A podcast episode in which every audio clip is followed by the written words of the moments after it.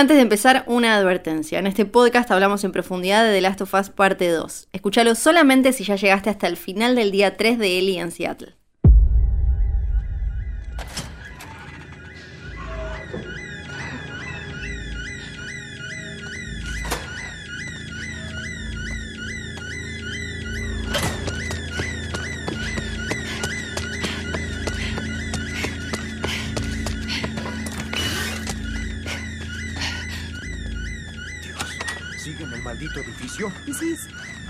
Abby. No. Abby, no mires.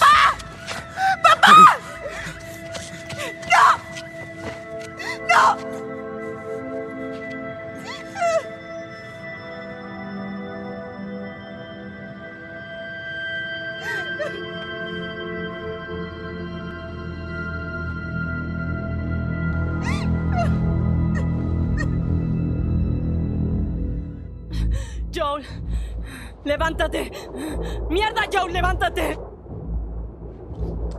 Para, por favor.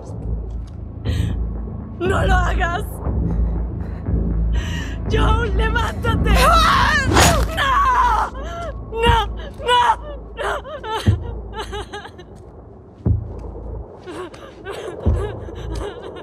Púdrete, pendejo. Los voy a matar. Wow, wow, wow, ¿qué haces? Manny. Limpieza. No, no, no, no, no. Estamos aquí por él. Dejarlos vivos sería muy peligroso. Pues qué mal.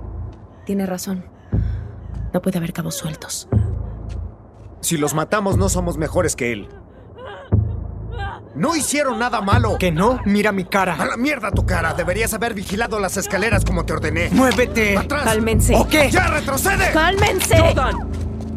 ¿Me dispararás? ¡Suficiente! Se acabó.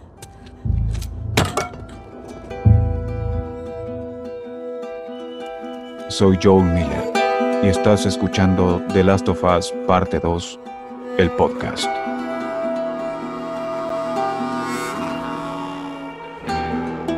Te damos la bienvenida a The Last of Us Parte 2, el podcast sobre el juego más exitoso del año que, si por alguna razón todavía no lo jugaste, no entendemos qué estás haciendo. Ya puedes conseguirlo físico o digital en la tienda de PlayStation y venir a jugar con nosotros. Cuando digo nosotros me refiero a mí, yo soy Luciano Banchero, jugué el primer The Last of Us varias veces y ya jugué a The Last of Us Parte 2 completo. Yo soy Fiorella Sargenti, nunca jugué a The Last of Us y ahora estoy jugando a The Last of Us Parte 2. En este capítulo vamos a continuar con nuestro recorrido por The Last of Us Parte 2. Vamos a hablar de los capítulos 24 al 40, ya pasando la mitad del juego. Y será desde el final del día 3 de Ellie en Seattle en adelante. Si todavía no pasaste esa instancia, te recomendamos no escuchar este podcast porque es un punto clave para la trama y te lo vas a spoilear. Claro que sí, spoiler alert. Sería realmente dramático. Salga de acá, afuera, Más afuera. dramático que un hongo mutante se apodere del planeta. Y además hoy tenemos un gran episodio. Vas a querer escuchar hasta el final porque tenemos una conversación con Adrián Wauksuk. Adrián es quien le da voz en el doblaje latino, nada menos que a Joel Miller, nuestro querido, recordado, extrañado Joel, que estará conversando con nosotros revelando los secretos de la grabación de The Last of Us Parte 2, es ponerse literalmente en los zapatos, en las botas de Joel, entérate de todo esto y mucho más en este episodio. Quiero saber ¿Cómo fue tu semana? Porque cuando decís un punto clave para la trama, creo que es acaso el punto clave para la trama, el punto en el que el juego se da vuelta, el punto en el que de alguna manera se resetea y comienza un nuevo capítulo inesperado, imprevisto, choqueante, en el que dejamos la comodidad, entre comillas, de jugar con Ellie, con quien venimos recorriendo Seattle hace horas, y nos imaginábamos que ya estábamos cerca del final de la historia, y de golpe nos toca ponernos en los pies de un personaje que resulta que mató a nuestra figura paterna, que mató al protagonista del primer juego. Como decíamos en el episodio anterior, The Last of Us Parte 2 nos obliga a ponernos en el lugar de Abby durante tres días enteros en Seattle. Yo te confieso que pensé que iba a ser un flashback corto, que tipo íbamos a arrancar a jugar, ah, y ahora me van a mostrar cómo la pasó Sí. Abby durante este tiempo, y vamos a... Pues no. No, No. no, impresionante. A mí me pasó algo que es que cuando uno vio muchísimas películas, eh, consumió muchísimas series y, y cualquier tipo de ficción eh, de, de- de cultura pop, ya más, ya obvia- me tenés bastante como el timing de las historias y decís como, ok, bueno, debo estar como más o menos por la mitad, por una cuestión de estructura clásica, tradicional, de introducción, nudo, de- desenlace y, y- y que uno va acumulando con los años. Y a mí me gusta cuando me sorprenden y cuando me van llevando por otros caminos. A veces sale, a veces sale mal cuando tratan de jugar con esa estructura de patearla y reacomodarla y demás.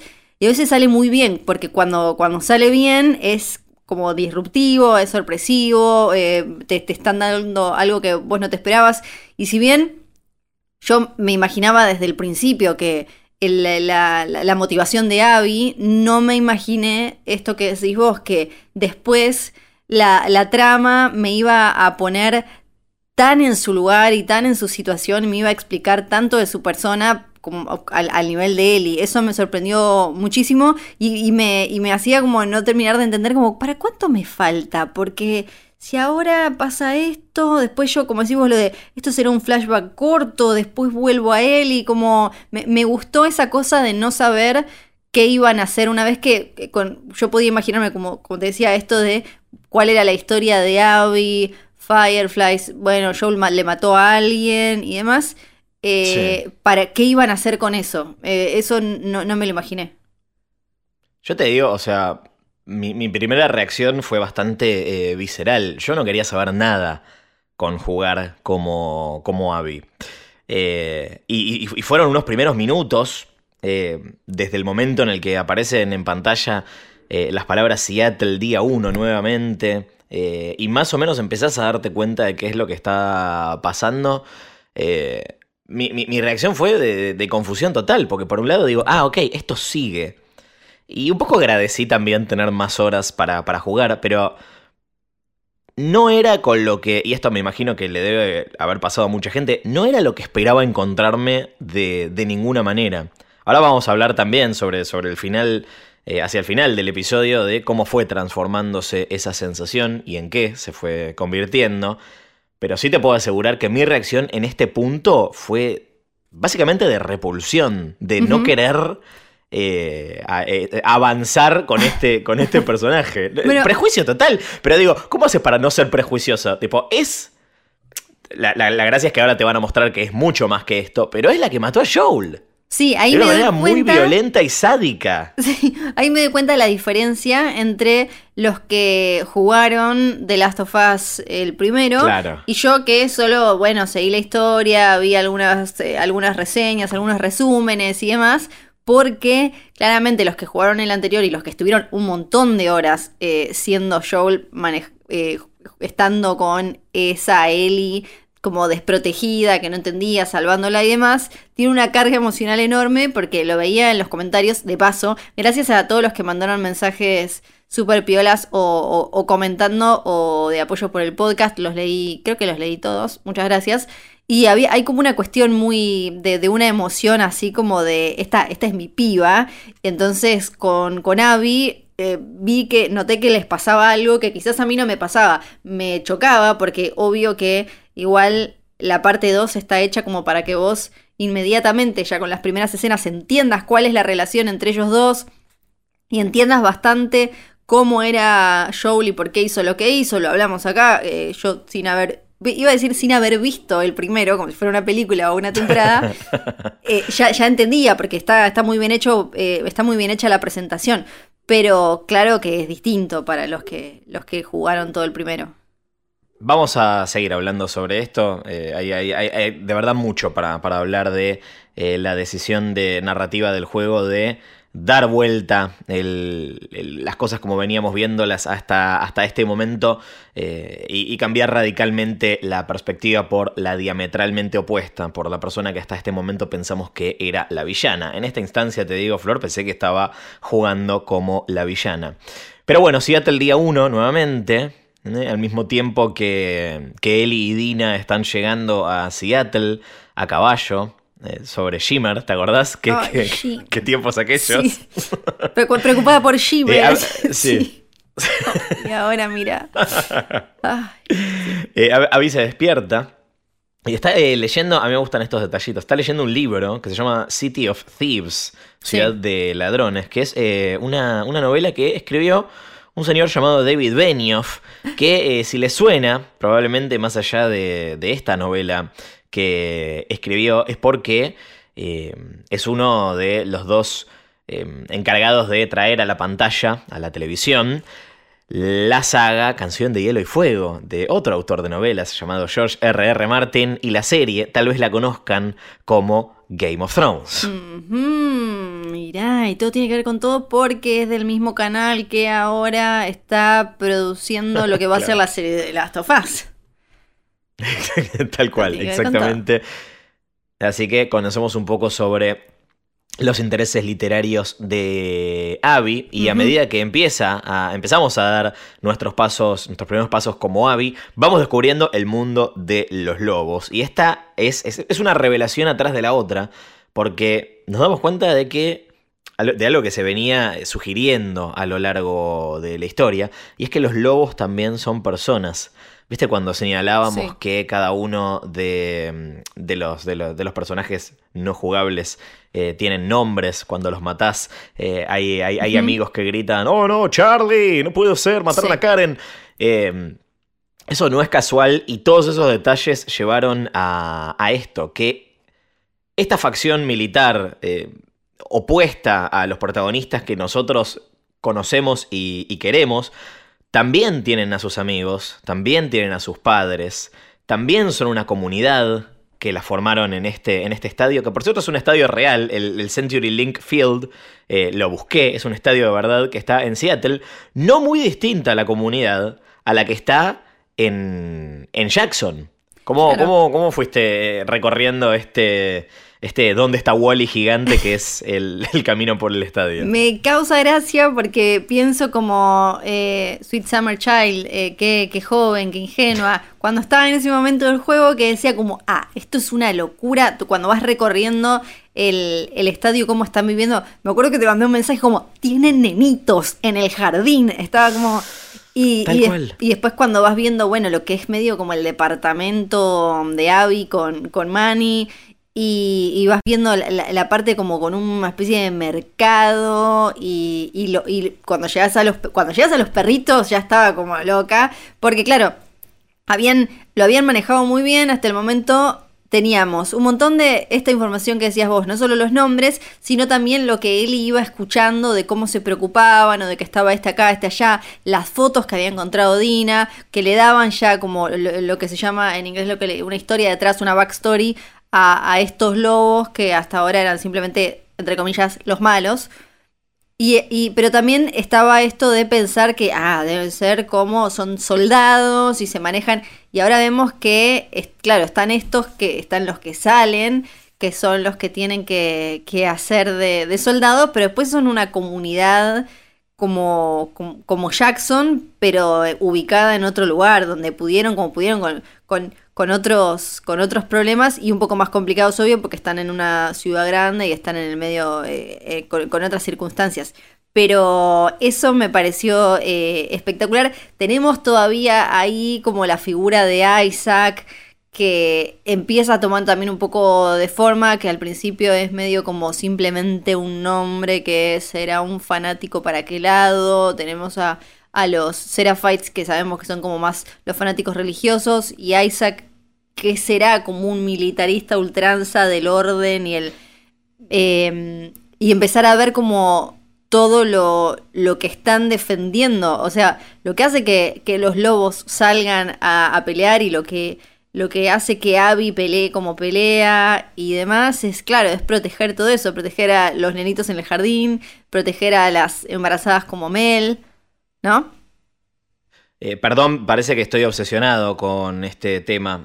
Soy siempre yo el que menciona a los perritos, pero es realmente choqueante porque acá, además de encontrarnos con gente que ya matamos como Ellie en el, juego, como, como, como Jordan en los primeros segundos, también, bueno, a Owen y Mel, que literalmente acabamos de, de, de, de matarlos, eh, nos encontramos jugando a tirarle cositas a Alice. a la perrita Alice, el nivel de crueldad tener que además no solo conocer a lo que ahora sabemos, la que ahora sabemos que era Alice, sino incluso tener una relación y, y después salir y salvarla y que ella te salve y jugar en diferentes momentos es un nivel de crueldad necesaria, creo, necesaria. Necesaria, dice. Necesaria, Necesaria. dice. Sí. Ay, no, perdón, para mí, para mí hicieron una de más. Yo no, no, no puedo, no puedo. me dolió, Flor, A me dolió mucho. A mí me, a mí me recontra dolió, pero me parece que si te lo ponen... con- Porque además eh, el juego tiene algo eh, que, que hasta ahora para mí queda súper eh, en evidencia. Tiene algo con el tema de la naturaleza y los animales, ¿no? Tiene eh, Sí. claramente el guion tiene una fascinación y por, por- por los animales que vienen a representar la belleza, lo natural en este mundo que está todo destrozado y que a, a la irrupción de este hongo que terminó eh, destruyendo la, la humanidad, se le suma, para colmo, que los humanos que quedaron vivos están rompiendo todo, bombardearon, se siguen matando entre ellos y demás. Entonces, todos los momentos, los momentos de conexión entre los personajes y los pequeños oasis que hay de belleza Sí. son con animales. Entonces, para mí también teníamos que ver cómo estos humanos usaban a los animales y las consecuencias de eso. Así que para mí es necesario. Recién mencionabas a, Isaac y está bueno que hablemos también sobre cómo empezamos a ver eh, el movimiento que hay en, en estas, en estas dos bases que, conocemos de los lobos, el estadio y bueno, la base propiamente dicha, esos departamentos donde nos encontramos con Isaac por, por primera vez. De hecho, eh, Avi lo, lo menciona, dice, acá hay mucho movimiento, ¿quién es toda esta gente? Yo no conozco a estos reclutas, algo está pasando. Eh, y en minutos nos vamos a enterar de qué es eh, lo, que, lo que ocurre. Eh, también está Nora, que también venimos de, de matarla Oh, como, sí. como Ellie. Les muestra el cadáver de un lobo llamado Danny. Y van a ver a, a este Isaac. y lo encuentran torturando a, a una Scar. No sabemos qué hizo ese Scar, pero sí vemos que Isaac es de esos líderes que no tienen miedo de ensuciarse las manos. Y un detalle eh, a tener en cuenta es que la voz en inglés es de el señor Jeffrey Wright, uno de mis actores favoritos, ¿no? Lo vimos en Westworld, próximamente lo vamos a ver en la nueva película de Batman, haciendo de el comisionado Gordon. Un capo. Sí, sí, sí, sí. eh, sí, lo pueden conocer de los Juegos del Hambre, de un, un montón de películas muy prestigiosas también. Es de los que suelen elegir muy bien sus proyectos. Me sorprendió, no, no sabía, no me lo esperaba, no me lo esperaba. Estas peleas pequeñas.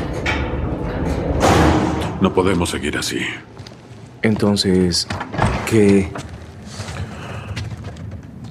Podríamos intentar otra tregua. Pero ¿cuánto pasará hasta que algún imbécil de su bando o del nuestro vuelva a romperla? No. Tienen que ser todos. Señor, intentamos atacar su isla. y- No así. No con todos. Habrá una gran tormenta en unos días. La usaremos para ocultar nuestro avance. Ustedes dirigirán el primer ataque. Escojan a su escuadrón y prepárense. Quiero a Owen. básicamente lo que está pasando eh, entonces es que este, Isaac se cansó de las peleitas, se cansó de las treguas que no llevan a ningún lado. Se viene un ataque a la isla de los Scars y es con todos. Dice Isaac, es con todos y eh, se, se- se está preparando eh, el ataque a el refugio de los eh, Serafitas, que ahora sabemos que es eh, una isla. ¿no? Una, isla ahí en Seattle, de la que seguramente hablaremos más adelante en este episodio. No se entiende muy bien qué es lo que está pasando con, con Owen también, ¿no? Como un personaje con, como con, con ciertos eh, matices. Yo ya te digo, Flor, a mí me cae mal Owen. A mí me cae bien, te voy a decir. A mí Ay, me cae. no, Después voy a, voy desarrollar mi teoría, mi, mi opinión sobre Owen. Pero igual, bueno, hasta ahora lo que sabíamos era lo que habíamos escuchado como Ellie, ¿no? Que era que él o había desaparecido o no había vuelto o que había algo ahí que no se sabía. Y ahora por lo menos tenemos como una, eh, una puntita de qué es lo que puede haber llegado a pasar ahí. Sí, tal cual. Parece que le habría disparado a, a este Dani eh, para proteger un Scar. Algo que es, tipo, bueno, mo- motivo de, de- chau, te, te vas del desertor, te vas de los lobos, no volvés más. Este eh, Dani no, también hacía, hacía falta ir arrastrándose moribundo hasta ahí solo para buchonearlo y decir fue Owen, Owen. eh", y ahí Ninguna necesidad en absoluto. Kobani hasta el último Sí. momento. Eh, Abby obviamente no puede creer que esto sea cierto, así que se va a buscar a Owen. Que no sé si es que no, no lo cree posible o hay una parte suya que sí. Porque empezamos a ver flashbacks. El primero de ellos hace tres años en, en- en la gran rueda de, de Seattle. En el que Abby y Owen estaban juntos. Y vemos su descubrimiento del, del acuario, un, un- lugar que ya vimos y que vamos a, volver a ver eh, bastante. Es un descubrimiento de, de- de Owen, el acceso al, al acuario. Y tengo que decir que es un muy buen lugar para recorrer. Estoy muy a favor de la familia que se quedó a vivir ahí. Hasta un bote tenían. Sí. Es impresionante. No tan a favor estaba claramente el hermano mayor que le dijo al papá, vos quédate acá, perdedor, sentado, yo me voy, me lo llevo al chiquito y demás. Pero sí, era, es, es espectacular el lugar para, eh, pa- para chusmear y para ir eh, a- a- a re- para recorrer. Es una belleza muy, muy, muy zarpada.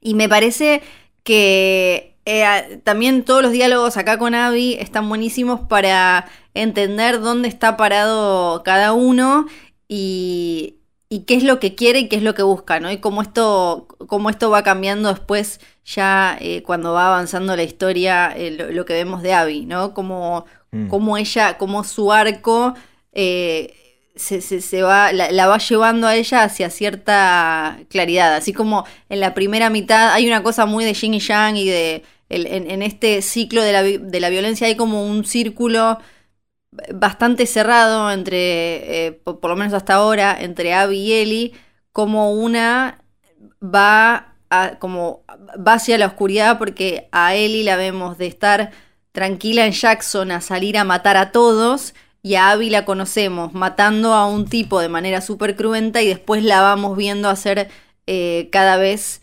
acciones eh, más eh, humanas, ¿no? Y piadosas y, y- y la vemos Mm. cada vez más como heroica. Es como hay, hay un camino inverso de luz y oscuridad ahí. Totalmente.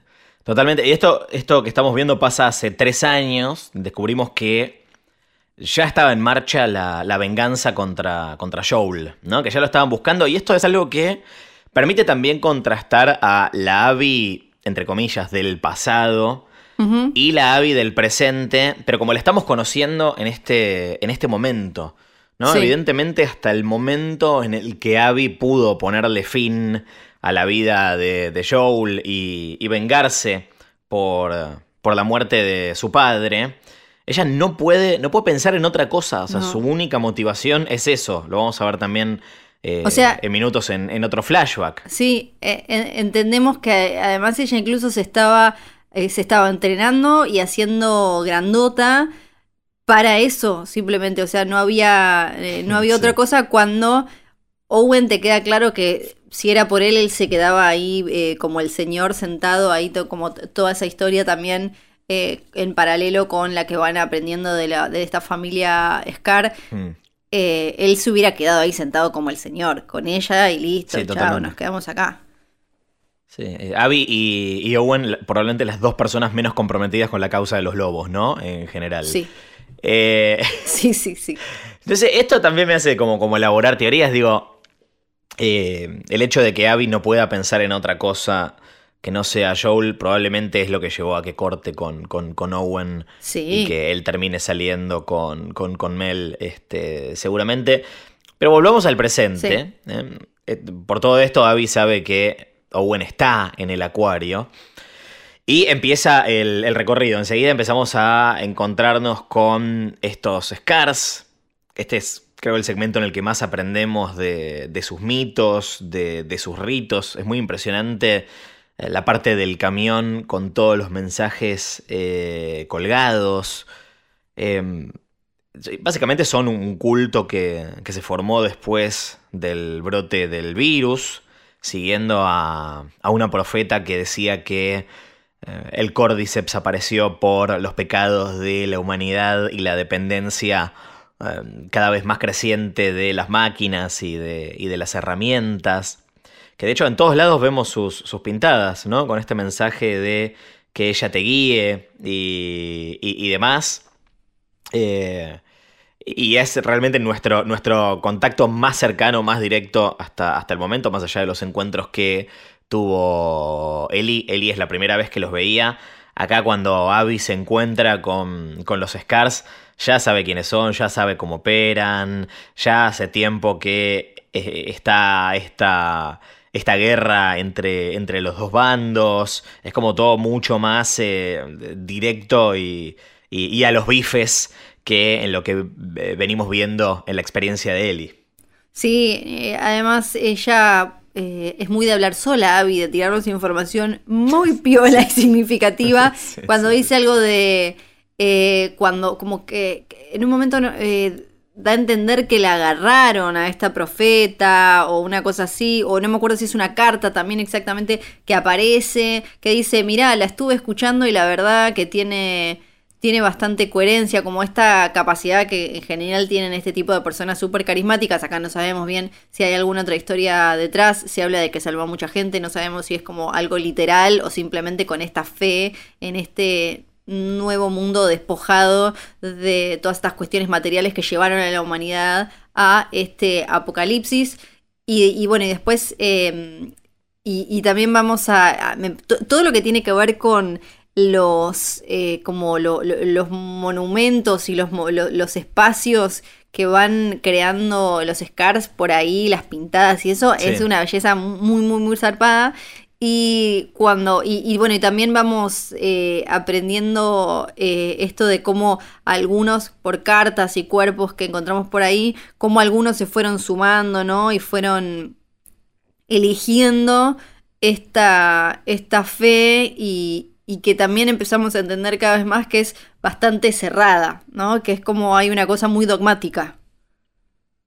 Sí, no es que puedes decir, hola, vengo a Mm. sumarme a los Scars.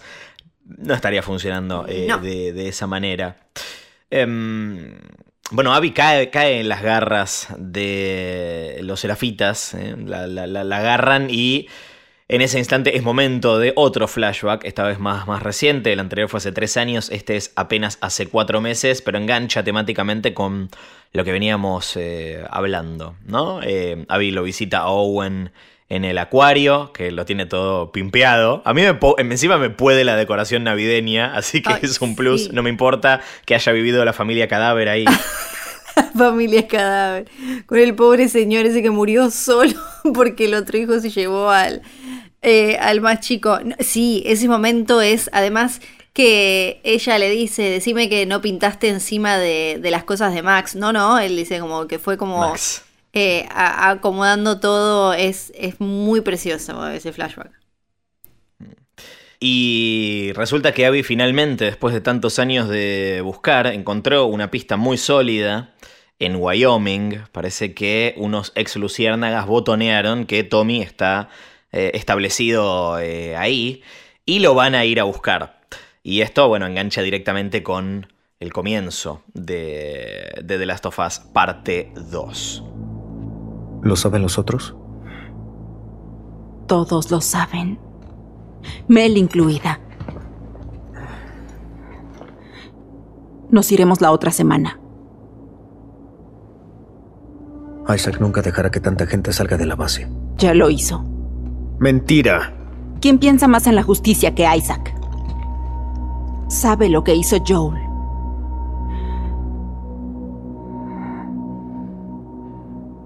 Oye.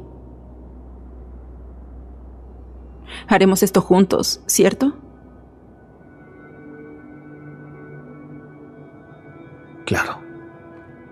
Y por eso también digo que me da la sensación de que Owen solamente está en los, en los lobos por, por Abby y la misión no le importa realmente y Abby solamente está en los lobos para tener Sí. su venganza contra Joel y no le importa realmente. Eh, por eso la vemos eh, en, el, en el presente como replanteándose todo, ¿no? Tipo, bueno, mi misión ya está, ¿qué, qué, qué es lo que sigue? ¿Qué es lo que tengo que hacer ahora con, con mi vida? Lamentablemente, eh, los Scars no le estarían dejando vivir mucho porque cuando volvemos del flashback al presente, la están colgando. Y acá entran en escena dos personajes más, dos personajes clave para, para esta historia. Sí, y eh, junto a esos personajes aparece un poco más de la fe de, de la religión de los serafitas, porque cuando aparece, aparece, hasta el momento no sabemos si son como dos, o sea, te das cuenta que son dos personas jóvenes, no vemos bien eh, al principio si, Sí. si son dos chicas, si son dos chicos, pa- parecen dos personas jóvenes, tiran a, a una de las personas al piso y le dicen cortale las alas o sacale las alas y le Sí. rompen el brazo de un mazazo. Momento Es tremendo. brutal, brutal Tremendo. realmente lo que le hacen al brazo de eh, Yara. Es su nombre, ella es eh, Yara y está acompañada de Lev que le salvan la, la- la vida a, a Abby, la bajan de, de- de ahí eh, donde estaba colgada y empiezan a escapar los tres eh, juntos. Abby le pregunta por qué los están persiguiendo. Lev le cuenta que porque se afeitó la cabeza, que dicho así fuera de contexto, decís, estos están Sí. locos, ¿qué les pasa? Eh, pero creo que es un buen momento para preguntarnos por qué Abby... eh, ¿Por qué Abby se, se- se- se preocupa por ellos? ¿Por qué va. ¿Por qué empieza a hacer este, este camino que, que- que- que la va a llevar a, a lugares tremendos solo para, para, para asegurarse del el bienestar de Yara y Lev? Más allá de que le salvaron la vida, obviamente, y, y quiere que estén eh, a mano, digamos. ¿Por qué hace todo esto sabiendo lo que, lo que le espera? Yo creo que que hay una cosa de, de, de sentimiento de, mm, de culpa y de, y, de, y de buscar, que busca como reivindicarse, ¿no? Por, por justamente pasar tantos años eh, cegada por, por la furia y obsesionada por eh, la búsqueda de venganza contra, contra Joel. Y ahora que eso ya, ya quedó atrás, probablemente se encuentra con que la misión de los lobos no, no representa nada para ella y en cambio eh, a- hacer, asegurar el bienestar de, de- estas dos personas que le salvaron la, la- vida eh, es algo mucho más, que tiene mucho más sentido que eh, toda la, locura militar en la que están metidos, ¿no? Y así como Eli va haciendo lo que hablábamos antes, así como Eli va haciendo un camino hacia una crueldad eh, enseguecida, ahora ella, por esa furia que estuvo adentro de Abby durante tanto tiempo, Abby que hace el camino al revés, cuando se cruza con Yara y con Lev y ellos la salvan, empieza, así como está el ciclo de la violencia y este, este círculo de- de- del odio y la inhumanidad y la condena eh, eterna de uno que le da al otro, que le da como una especie de, de- fichitas de dominó del mal, eh, ella empieza uno, pero de la compasión y de la, y de la piedad.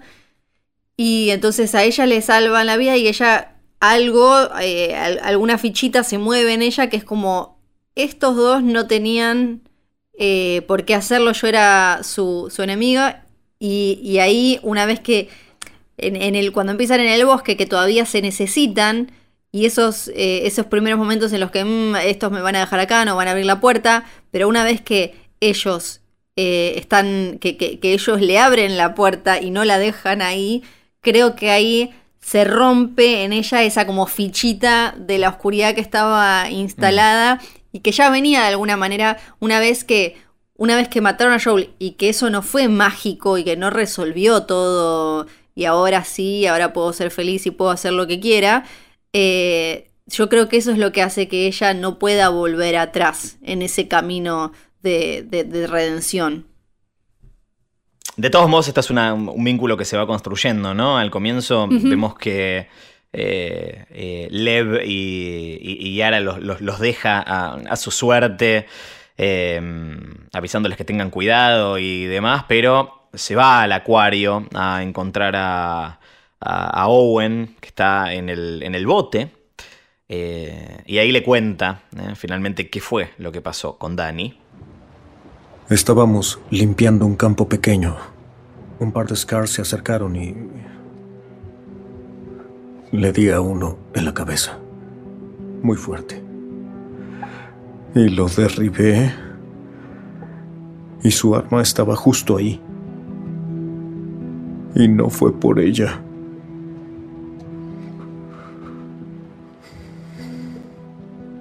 Sino que volteó hacia mí. Estaba viejo y cansado. Estaba listo.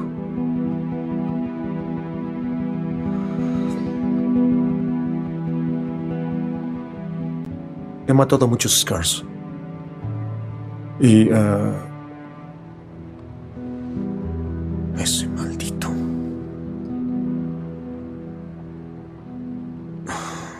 No pude hacerlo. Y Owen le dice que se va a Santa Bárbara. Esto queda en California, si no me equivoco, si el mapa no me falla. ¿No? ¿Puede ser? Sí, Santa Bárbara, sí, sí. es una ciudad en California. Bien. Eh, que no es, no es cerca de Seattle, digamos. Muy lejos. No estaría cerca de Seattle, es muy lejos, eh, realmente. Y está el rumor de que ahí se reagruparon los, los luciérnagas. Y ella no quiere saber nada, dice que ya maduró, que, que- que- que eso ya quedó atrás. Eh, empiezan a pelearse y, bueno, te- terminan haciendo la chanchada, Flor. Sí, haciendo la chanchada. Wow, eh, ya es la segunda chanchada igual que vemos en, eh, en The Last of Us parte 2.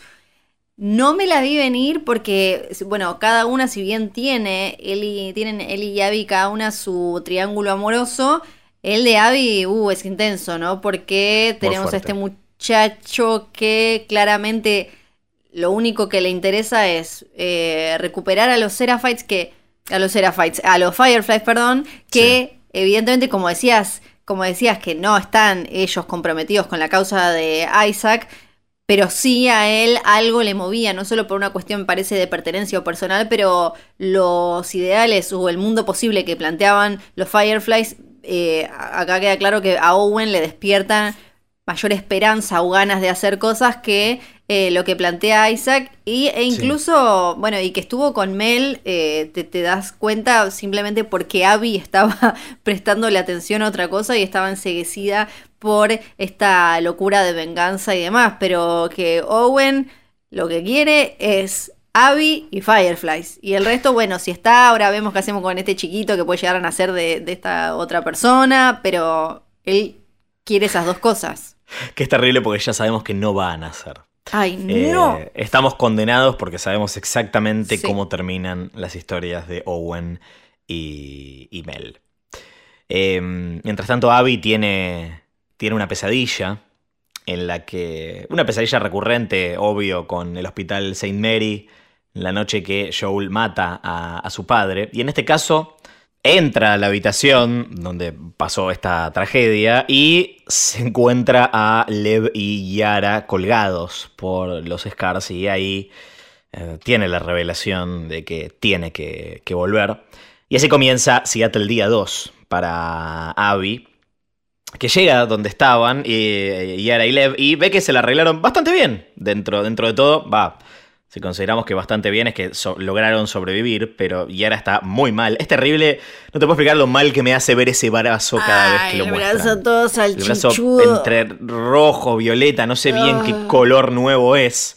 Eh, Y dice, ya fue, me la llevo al acuario. Y yo, viste, cuando un personaje toma una decisión y le gritás a la tele y le decís, "Mm, no, bueno, sí, Sí. pero no. Bueno, es que esa, esa pesadilla que antes era simplemente pasar por esa puerta roja con la alarma que sonaba y, y ver a su papá eh, tirado ahí, asesinado, que su papá era, era la- la- la- el, el error, el pecado, la violencia de Joel. Sí.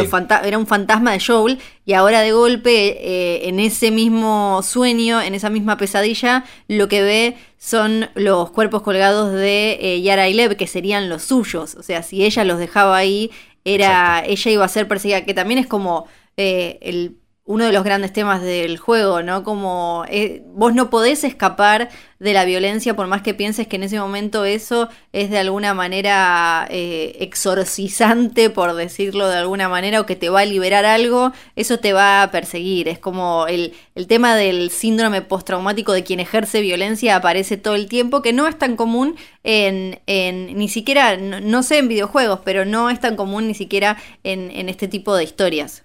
Sí, estrés postraumático tengo yo después de jugar a esto. Eh, lo lleva al acuario y obvio Owen y Mel están tipo, ¿qué onda? ¿Qué haces acá? La, la más sorprendida igual es Alice. Sí, que se los quiere morfar a los dos. Claro, claro, que está, eh, está eh, entrenada para, si vos le ves los cachetitos con, con dos cicatrices, si tiene la capuchita, si tiene voz dale, y de golpe le dicen como, no, estos no, estos no.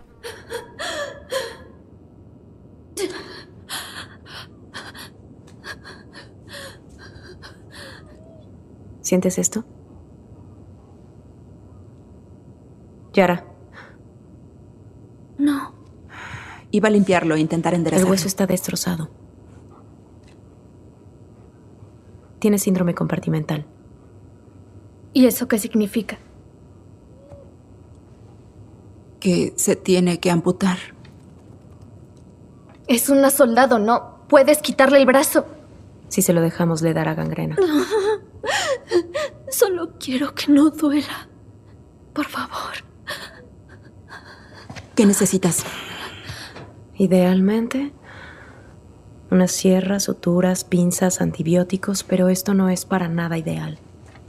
Tenemos cuchillos, fuego. Corta y cauteriza. La infección la mataría. Hazme una lista. Iré al hospital a conseguirlo. Tardarías un día en llegar. No me importa. No es por ti, Abby. No puede esperar un par de días. ¿Y si te puedo llevar en dos horas? Al hospital Lobo, ¿no? En el lado oeste. ¿Cómo? Construimos puentes. En lo alto así evitamos la inundación y... a ustedes. ¿Puede esperar dos horas? Probablemente. Haz la lista. Sabemos muchas cosas sobre los Scars. Creo que ahora sabemos sobre todo que en algunos aspectos son muchos más pillos que, que los lobos. Sí. Y dijeron, "Mm, pero si acá está todo inundado y acá está lleno de lobos, ¿por qué en vez de seguir pensando horizontal no empezamos a pensar vertical? Y se mandaron unas terribles construcciones de puentes en las alturas. Digo terribles además porque es lo más escalofriante que vi en mi vida. Tremendo. No, Tremendo, no, no. sí. No, no. Igual, perdón, tengo que decir, esta parte es increíble. Increíble. O sea, Increíble. la- no, no, no. Después de subir mil pisos a la cima Sí. de un rascacielos que encima empezás a caminar y no ves nada abajo, es, es todo nube, pero llega un, un momento en el que cruzás y ves todo lo que hay abajo. Y ese puente es, yo de verdad no entiendo cómo lo construyeron, porque es inentendible. ¿Cómo viviste esa parte? Fue espectacular. Ya creo que vos me habías dicho, ahora se viene una parte que está buenísima. No, tenía ni, no tenía ni idea, pero me pareció increíble porque además tiene mucho sentido que ellos eh, hagan algo así, que es eh, incluso literalmente tomar el cadáver de lo que era la, la civilización, la sociedad antes y construir algo que ellos consideran eh, mucho más natural y orgánico y que se manejen como, le, bueno, cuando Lev le empieza a enseñar como toda esta, esta teoría y esta parte de la, de la fe y de la filosofía de, de los serafitas que sí es piola, digamos, que, y que a Abby le sirve, ¿no? Cuando le habla como de eh, esta cosa de somos, somos fuertes cuando enfrentamos el temor y cuando, cuando estamos expuestos a eso que nos, eh, eh, a, lo que, a lo que le tememos. Muy hay que decir también muy Ned Stark, ¿no? Como un hombre solo puede ser valiente cuando, cuando tiene miedo. Es como muy una cosa así. Y entonces también en el medio de todas esos, esas situaciones decís como, bueno, eh, yo la maté a Abby pobrecita mil veces tratando de cruzar esos cositos, pero eh, ahí también ella va eh, absorbiendo cosas que, que, creo que le sirven para convertirse en la mujer que termina siendo en, al final de este capítulo. Totalmente. Eh, dos cosas que, que me gustaron de, de este trance horrible y angustiante. Eh, excelente momento de, de Lev cuando le dice, che, ¿qué, qué, qué onda vos y Owen? Y Abby le dice, Mm. ¿ahora me vas a preguntar esto?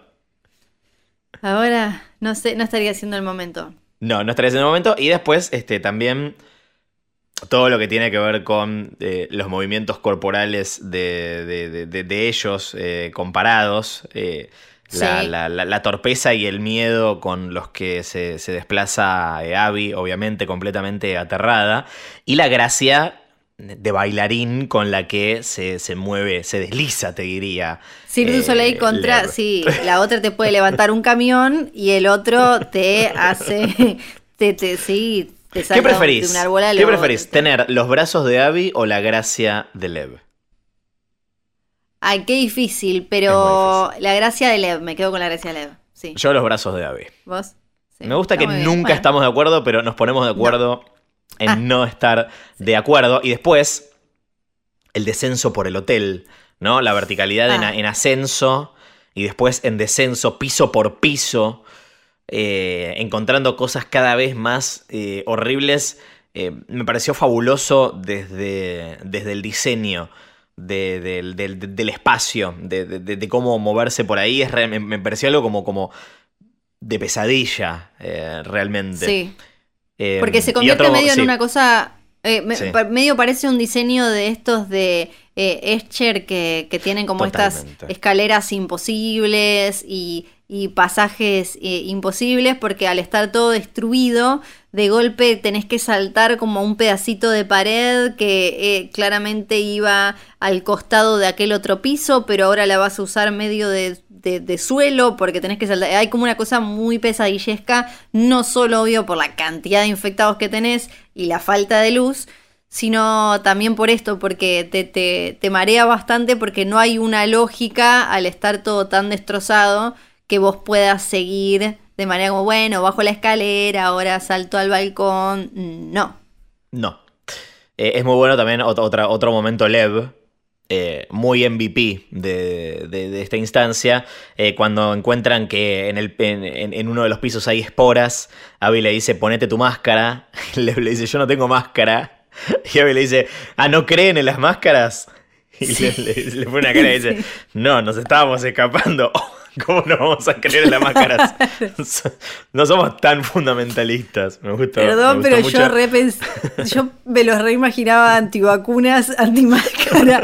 Yo en esa Team Abby, yo también lo hubiera dicho, como quizás pensaban No. que aparecía ella y les tapaba la cara y les No. les hacía que no respiren esporas, no sé. Sí. De paso, qué horror ponerte una máscara que tenía un cadáver Ay, putrefacto. no, no, no. No, no, no. real. Sí, yo también pensé eso.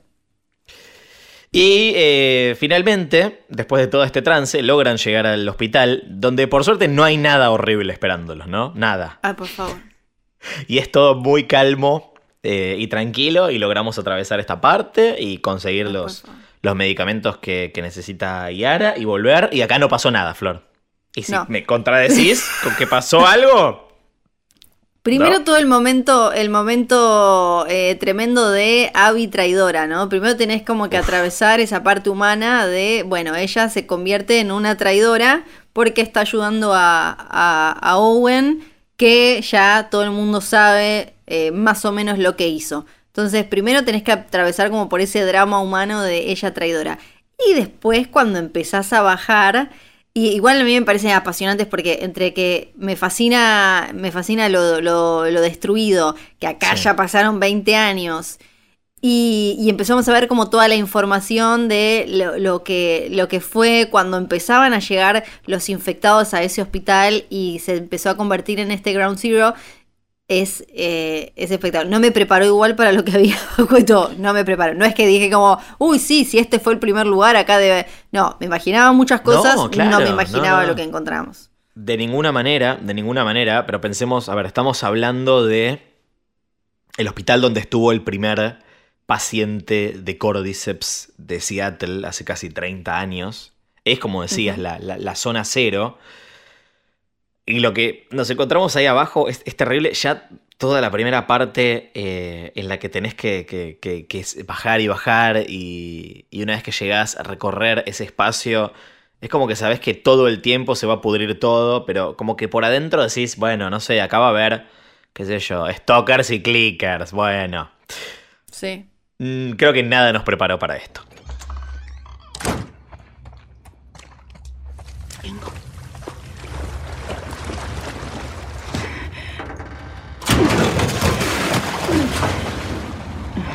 Bien.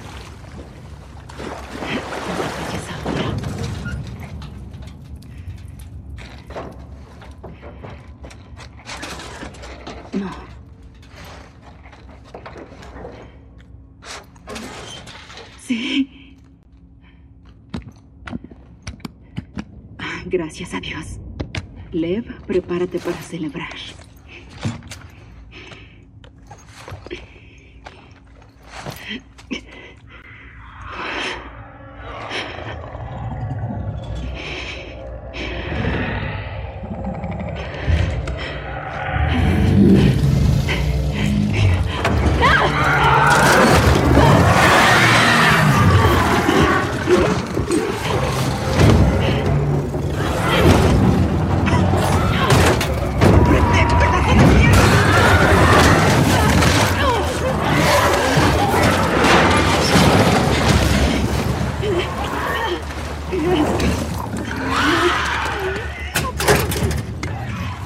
La criatura, conocida como el Rat King.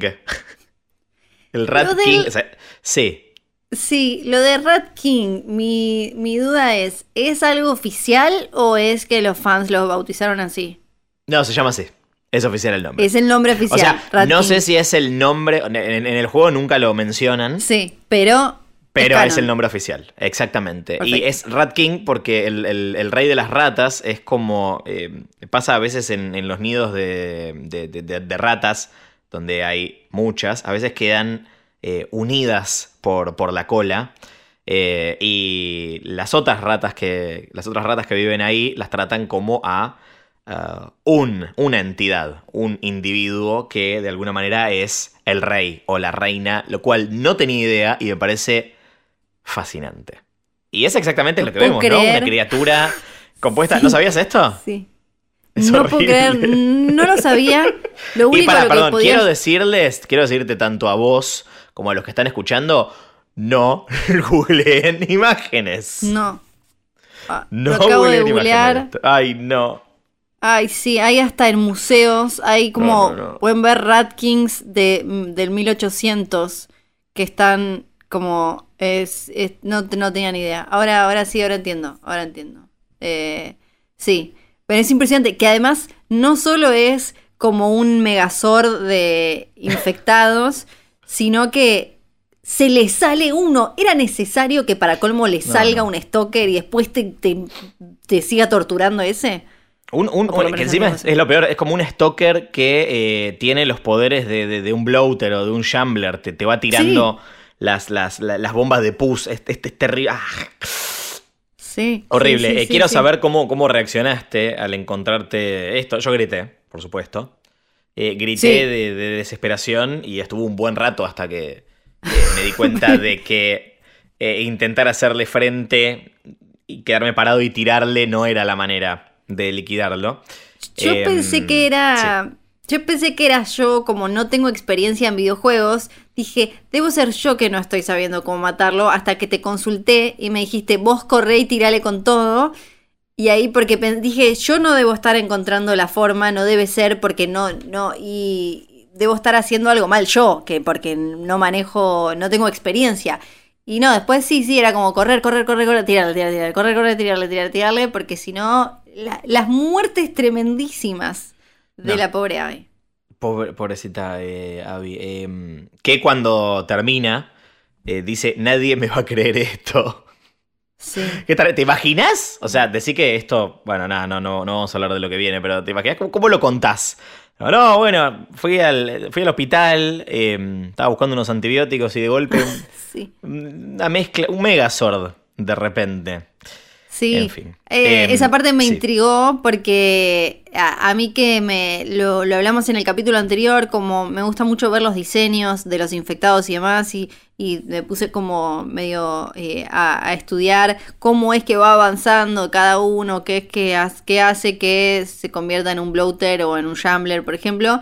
Me imaginaba después como toda la conversión y la parte en el momento en el que alguien tenga que anotar o que Abby le dijera No. a alguien eh, lo que había visto ahí y que obviamente debe haber en otros lugares, porque esto era, esta era la zona cero de Seattle. Sí, claro. Sí, sí, sí. Pero se deben haber, se debe haber formado un Rat King en, en muchos otros lados. Por suerte, cuando sale de, de todo esto eh, y se reencuentra con, con Lev, eh, aparece un bote ahí muy oportunamente, porque yo dije, después de esto yo no te vuelvo a cruzar el rascacielos, gracias. No, no, no, no, por favor, no, sí. Eh, no, me, me gusta igual que eh, empiezo a entender también que ma- manejan como cierta cuestión benévola para que después de un trauma así solo tengas que, bueno, busca unas cositas acá, a ver, acá por, por acá hay algunas... eh, eh, hay algunas municiones, hay una botellita de alcohol para levantar algo, porque si no es imposible. Y parece que tanto esfuerzo tuvo su, su resultado porque la intervención es un éxito y Yara va a estar bien. Eh, y acá nos encontramos con otra vez el sueño de, de Abby recorriendo el, el hospital. Y eh, finalmente cuando abre la puerta, eh, donde antes había encontrado la, la escena del crimen de su padre, después a Yara y a Lev colgados, ahora encuentra a, a su padre con vida eh, mirándola, como recibiéndola de, de, de- alguna manera. No sé cómo lo interpretaste vos, pero creo que acá hay claramente señala un momento de, de- de- cambio, de transformación muy claro en Abby. Sí, eh, acá es por si no te habías dado cuenta, ya está, ella ya no vuelve atrás. Y esta cuestión de pertenencia de... em, porque hasta ahora a Abby siempre le veíamos como esta cosa de devoción por... Era la, la única que tenía ah, un... eh, bueno, hasta, hasta Lev y Yara, ¿no? Como una, una familia, o sea, todo lo que ella hacía era por una familia biológica, por su papá. Y ahora ella encuentra esta, mm, eh, este, este vínculo, esta cercanía que no encontró con los lobos todo este tiempo, porque lo único que hacía era medio salir como un Terminator, hacer lo que le ordenaban, porque algún día iba a poder llegar a matar a Joel. Acá lo encuentra en dos segundos de, por, vivir una situación muy extrema y encontrarse en esa... eh, cada uno alejándose de, su grupo, encuentra creo que una, una especie de nueva familia con, con ellos dos.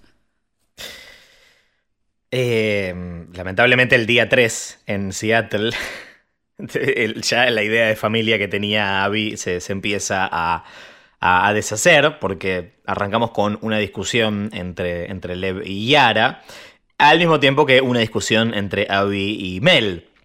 Owen en su delirio de querer irse a Santa Bárbara los eh, incluye a Yara y a Lev ahí, pero Lev no se quiere ir. Mel dice que también quiere ir, pero que no va a ir de ninguna manera si Abby va con ellos. Le dice que es una basura y que está harta de, ella. Ouch.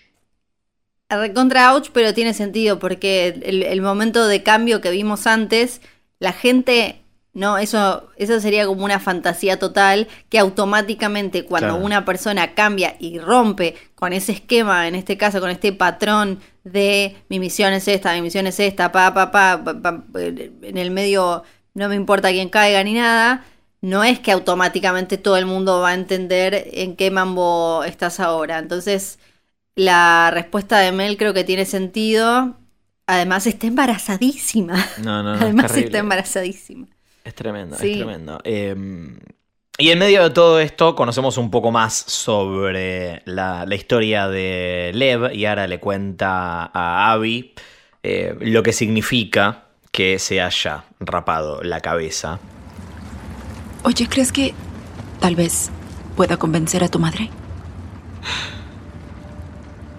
Si ella lo viera así, lo estrangularía con sus propias manos.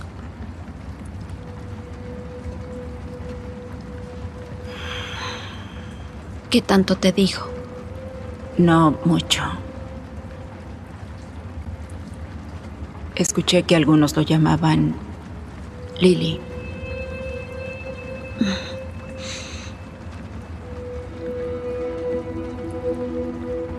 Durante un tiempo no entendía por qué él cuestionaba las leyes, las tradiciones. Cuando me explicó cómo se sentía, le dije que debía soportarlo en silencio.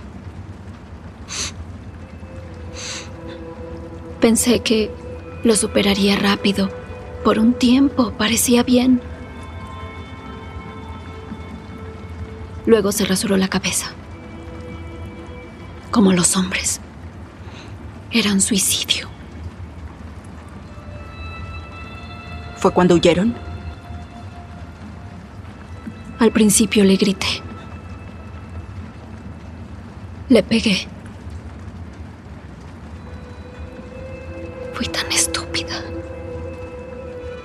Y cuando le pregunta por qué lo hizo ahora, por qué eligió este momento para, para hacer este acto, eh, Yara le dice que él quería ser soldado como, como ella, pero decidieron que eh, Lev tenía que ser la esposa de uno de los ancianos de, de los serafitas. Espantoso. Sí, sí, claro, ahí terminamos de entender hasta dónde eh, son capaces de llevar su comunidad y su sociedad con este, con este mambo de volver a lo natural, volver para atrás. Claro, era volver en un montón de cosas a la Edad Media o antes. Tal cual. Eh, Lev se agarra un bote y se va a buscar a, a la madre. Tiene esos asuntos pendientes con, con ella. Sale mal. Eh, y Yara y Abby van a, a buscarlo. Y me gusta como cuando eh, Owen le dice a Abby eh, que, que quiere ir con ellos. Abby le dice, ordena tus prioridades. No me Sí. gusta Owen, perdón. ¿Por qué? A mí me parece que es No me real, me parece que es de los, hasta ahora, de los personajes más centrados. Con el desliz de la persona embarazada, ¿no? Pero bueno, también no creo que no deben tener preservativos, eh, así que no sé cómo se cuidan. Mirá las cosas que pensé Pero- que yo no había pensado, sí, puede ser, probablemente. O encontraron algún otro método de profilaxis. ¿Cómo saber? Y yo, es que sí, a mí me, eso me generaba mucha intriga, cómo hacen para no tener 10 mil millones de hijos. Pero mm, eh, me- a mí me parece muy centrado. Bien, bueno, estamos de acuerdo en no estar de acuerdo. Eh, en el camino a encontrar una lancha, nos encontramos nuevamente a Manny, púdrete pendejo, que se está tiroteando con alguien a la distancia. Resulta que ese alguien es nada menos que Tommy, aunque no lo descubrimos hasta el, final de ese, de ese tiroteo. Y es momento de decirle adiós a, a Manny y que la fuerza lo acompañe. Un personaje con el que particularmente no me había encariñado, pero eh, Abby sigue sumando ítems a la lista de personas, eh, de gente que está perdiendo por culpa de este grupo. Sí, y entendemos eh, después Jesse y, y Tommy, ya está, listo, no es que ha- había una historia ahí detrás, mucho más personal de lo que pensábamos.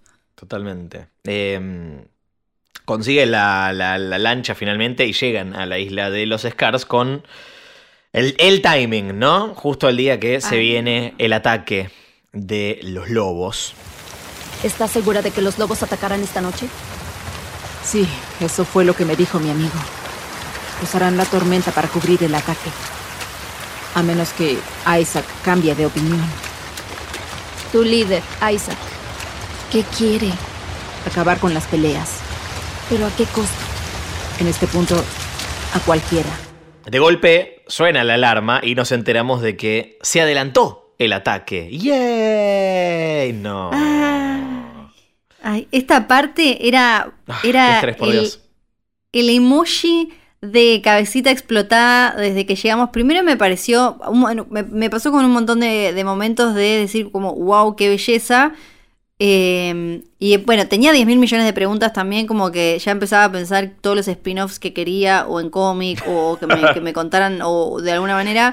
¿Qué spin-off porque- querés? Dale, dale, contame, contame, quiero saber. Bueno, acá primero quiero la precuela sobre cómo nacieron eh, lo- lo- los Scars y la historia de esta profeta, bien como cuál era la cosa, cómo es que salvó a esta gente que salvó, si estamos hablando de, de- de algo literal o, o de, cuestión, de una cuestión espiritual simplemente. Después, en esa isla, cómo, qué, qué, mm, cómo viven y cómo es que algunos igual, eh, o sea, por, qué siguen cruzando. Bueno, ellos hablan todo el tiempo de esto de como que tienen que expiar a los lobos, ¿no? Porque cuantos más lobos maten, más limpio va a estar el mundo de esta gente que vive tocando las cosas del viejo mundo y demás. Tenía como un montón de preguntas porque además cuando nos vamos metiendo en, en estas tipo cabañas que tienen, que son espectaculares también, vemos que viven eh, de manera súper, súper rústica. Y cuando entramos a una de esas casas, la casa de la madre de Lev, eh, encontramos a la madre muerta y a Lev en, un rincón, eh, sufriendo por lo que acaba de pasar. Parece que intentó hablar con ella, ella no quiso saber nada. No para de ponerse cada vez más trágico el, asunto de Lev y, y Ara, y lamento decir que no se va a poner eh, mucho mejor. Así que eh, quiero cubrirnos con un manto breve de superficialidad, Flor. Eh, Sí. Y preguntarte, ¿para vos quiénes viven mejor, los lobos o los Scars?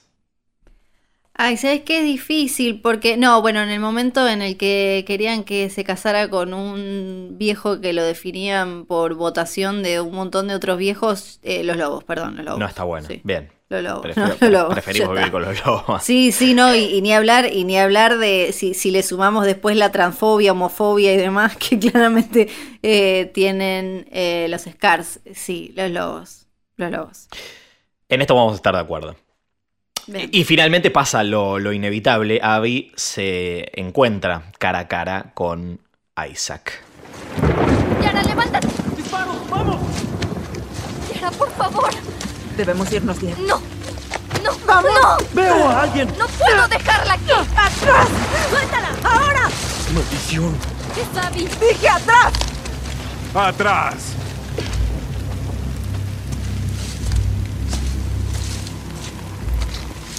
Isaac, ¿Qué diablos haces? escúchame. ¿Qué tienes detrás?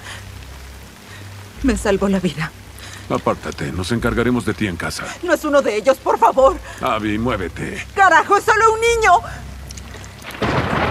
Tienes tres segundos para alejarte de ese Scar. Uno, ¿Vas a dispararme? dos, No me voy a mover.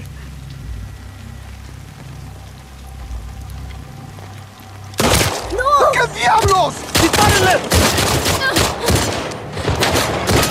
¡Que no escapen!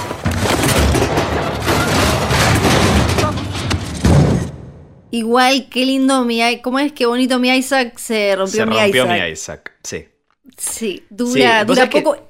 Sí, la primera vez que, que, lo, que, que- que- que vi este momento, que lo jugué, no me había dado cuenta de que había sido Yara la que le dispara a, a Isaac, porque viste que se ve el tiro.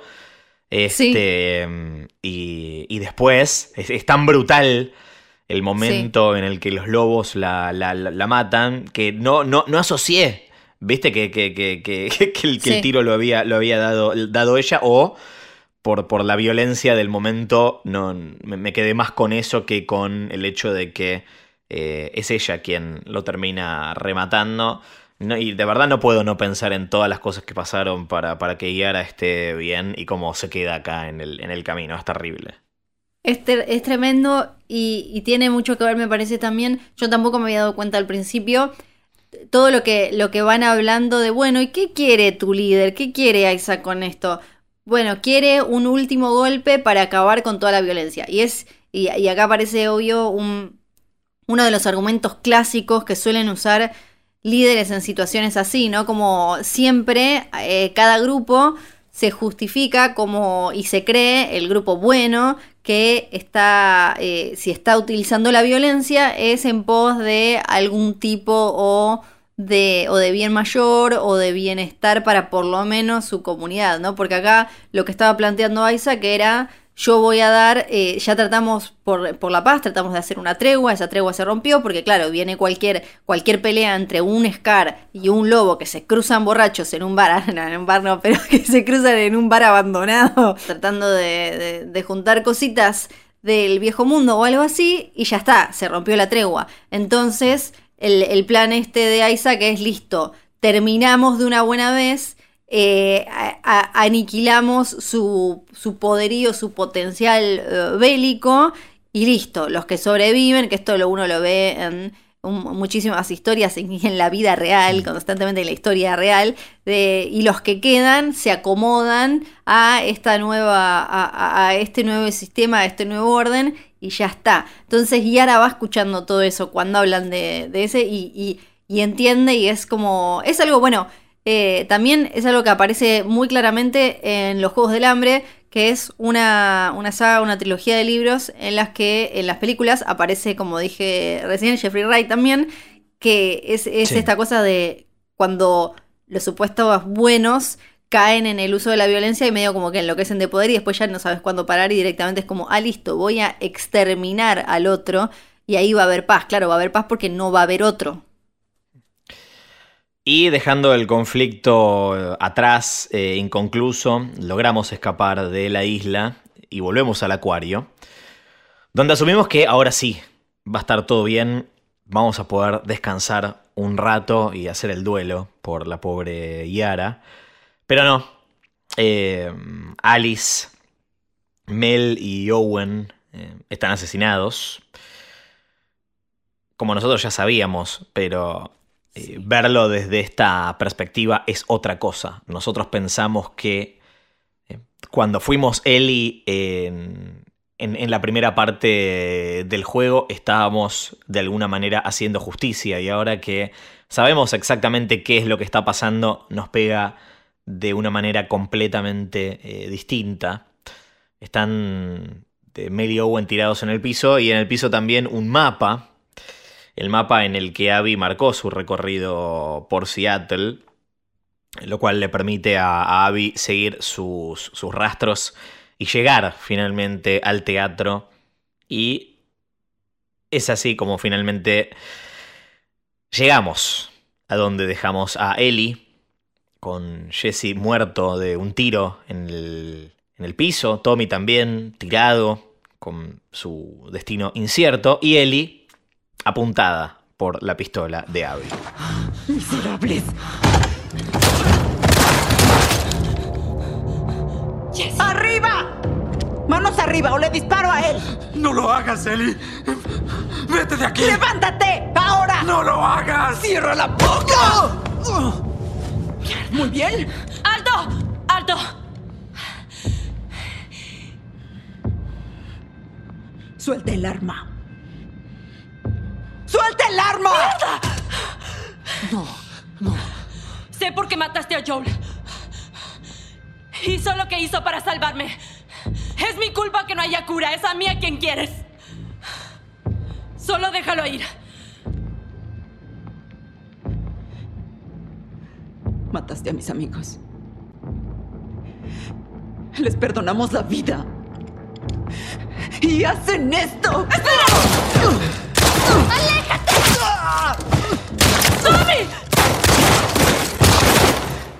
El tema es que ahora nosotros somos Abby. Y tenemos que sobrevivir como Abby si queremos seguir jugando. Y es una posición terrible en la que nos pone The Last of Us porque para sobrevivir nosotros tenemos que atacar a Ellie. O sea, claramente esto es un combate hasta la muerte en el que parece que solamente una de las dos personas va a salir eh, viva y yo esperaba que en algún momento, no sé, el juego me, me- me- dé... La, bueno, ahora ya conoces la- a las, las dos historias. Tenés que elegir, ¿sos Abby o sos Ellie? Y seguía jugando como Abby y dije, la, la voy a matar a Ellie. ¿Qué, qué- qué- o sea, ¿qué está pasando? O sea, no sé, no sé cómo lo viviste vos, pero, pero para mí fue eh, incomodísimo. Sí, yo al principio dije, no me van a hacer jugar, pelear contra Eli. Y estaba, bueno, estaba también esta cosa de, de que vos ya sabés cuál, cuáles van a ser los fuertes de Eli y qué, vas, qué podés hacer vos como Abby, porque ella, Eli va a ser más ágil, eh, vos vas a ser más fuerte, entonces tenés que tratar de tomarla a ella por sorpresa, que va a ser difícil. Y eh, en el mano a mano si no tienen armas, eh, entendés que Abby puede llegar a ser más eh, potente. Y bueno, sí, es eh, fuertísimo además porque es el momento en el que son ellas dos. O sea, toda la gente que fue muriendo en el camino eran ellas dos las que las que tenían que, que enfrentarse. La gente desde Manny, Jesse, los que fueron cayendo que también tuvieron que ver en, en- en- de alguna manera en, en esas situaciones, pero en realidad las protagonistas eran ellas. A ellas les toca solucionar esto. Exactamente. Em, de todos modos, me hubiese gustado que esto se resuelva hablando. Que en algún momento alguna diga. eh, no sé, que, que, que, que- alguna diga. Este. ¿Viste cuando Ellie le dice: Yo sé por qué estás acá? Eh, Sí. la, la- culpa es mía, eh, yo, yo, yo soy inmune y, y- y todos los los luciérnagas murieron por mi culpa. Ellie no sabe que, eh, quién es el papá de, de, de Abby, no, no termina de entender qué es lo que, lo que está pasando. Y ojalá de verdad se pudieran sentar a hablar las cosas, pero eso no es lo que pasa. No, porque tampoco, claro, tampoco entiende de. No, Eli, no es que ahora Abby te puede llevar con los, los Fireflies que quedaron y listo, porque su papá era, bueno, esto eh, después ella lo, lo- ella lo termina entendiendo como su pa- o sea, había una persona que podía hacer algo con su inmunidad. No es que uno anda consiguiendo cirujanos especialistas que pueden eh, que pueden estudiarla y sacar una vacuna. Entonces, al final, bueno, que es también hacia donde vamos, todo esto es para nada. Exactamente. Lo, inútil de, esto y, de. y de. y, de lo, de, lo inútil que es la búsqueda de venganza en este caso y de ver. Acá no se trata de, de quién gana o quién pierde o quién vive o quién muere. Porque fíjate que la situación la termina definiendo Lev. Cuando Ellie le dice que Dina está eh, embarazada y Abby Sí. la, la está por matar, le dice, buenísimo. O sea, Mel Sí. también estaba embarazada y no pestañeaste, que Abby, Abby no sabe en realidad que, que, que, que Ellie no sabía que Mel estaba embarazada y cómo reaccionó cuando, cuando Owen se lo dice eh, antes de, de- de- de morir. Pero Lev, que es la persona que no está metida en este círculo delirante de venganza y, y violencia, ve justamente que no tiene ningún propósito y que esto no va a llevar a, a- a ningún lado, que toda esta cadena, este bueno, ciclo de la violencia del que tanto eh, hablamos, en algún momento tiene que terminar. Y aparentemente termina en, este, en, este, en esta instancia con Ellie y Dina tiradas en el piso, con Abby yéndose diciendo no permitas que vuelva a, verte. Y cierto eco de lo que en su momento le dijo eh, Owen a, a los demás al matar a Joel. Si los matamos no somos mejores que ellos.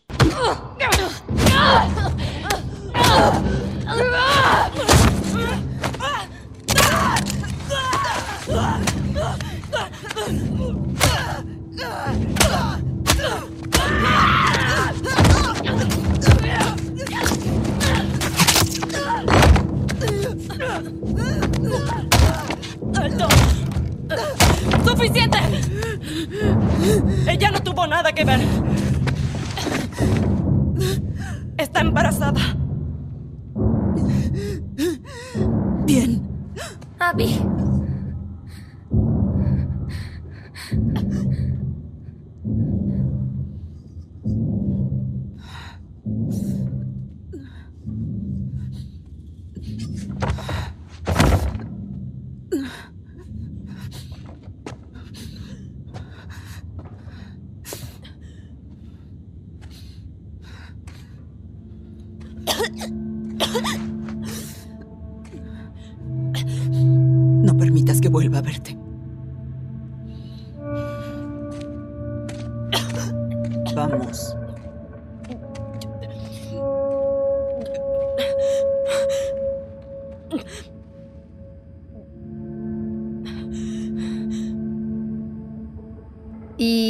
Acá queda como demostrado y, se, y ya, lo pueden ver otras personas, además de Lev, que, que- que es quien la estuvo acompañando, que, que Abby toma, es como, eh, es la que toma esta decisión de ser algo más, ¿no? No, no ser más eso, eh, de, de cambiar y, y acá quedan, creo, muy claros los ejemplos de, de cómo una, una va hacia el lugar en el que estaba la otra y la otra trata de escapar hacia el lugar que estaba la otra y así es como es como una carrera de, de- de locos eh, del horror porque eh, ahora esta Abby lo único que quiere y lo único que quería era llegar al barquito y se iban a, a Santa Bárbara y si no podía ir ella hacía que se fueran Owen, Mel y, eh, y Lev y Yara.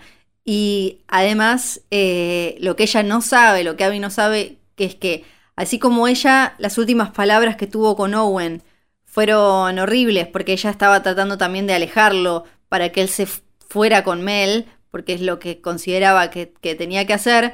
Lo que ella no sabe es que en, esta, en este paralelismo y en esta hermandad que tienen eh, maldita con Ellie, Ellie también vive torturada porque sus últimos momentos con, con Joel no habían sido como del todo felices y no habían tenido, mientras, cuando podían, podrían haber tenido una vida como medio como padre e hija felices, no la tuvieron y los últimos momentos, por lo que vimos, eh, por lo que sabemos, fueron de ella bastante distante y ella no, no siendo como del todo amorosa, vamos a decirlo.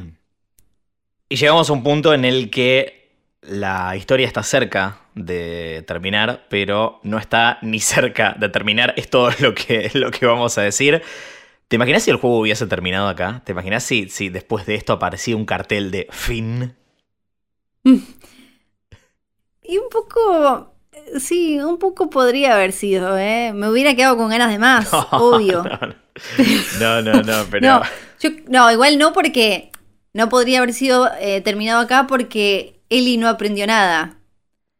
Entonces, Totalmente, No, no tenemos, todavía- no tenemos pruebas, claro. Mm.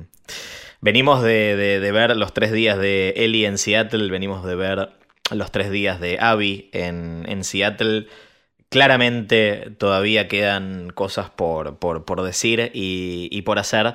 Y las vamos a recorrer en el próximo y último episodio del podcast de The Last of Us parte 2. Hasta acá vamos a llegar hoy con la historia. Para este episodio todavía le queda más porque llegó el momento de charlar con otro protagonista de esta historia. En el episodio anterior hablamos con el maestro Gustavo Santaolalla, compositor de la música original de The Last of Us el primero, la parte 2 y también de la serie que se viene en, HBO. Si no la escucharon, háganlo porque fue una gran, gran charla. Y ahora es momento de hablar con Adrián Wauchuk. Adrián es la voz de Joel Miller en el doblaje latino. Adrián es argentino. Vamos a hablar un poco sobre la industria latinoamericana y la argentina del, del doblaje, cómo llegó The Last of Us a su vida.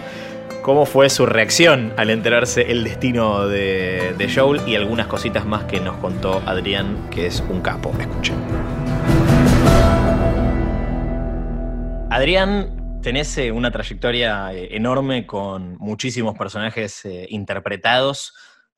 Me gustaría que nos cuentes qué tiene de, particular Joel Miller, además de, bueno, obviamente ser un personaje de un videojuego, es eh, un personaje al que, al que la gente le tiene mucho, mucho cariño. ¿Qué, qué lo hace especial eh, para vos como intérprete?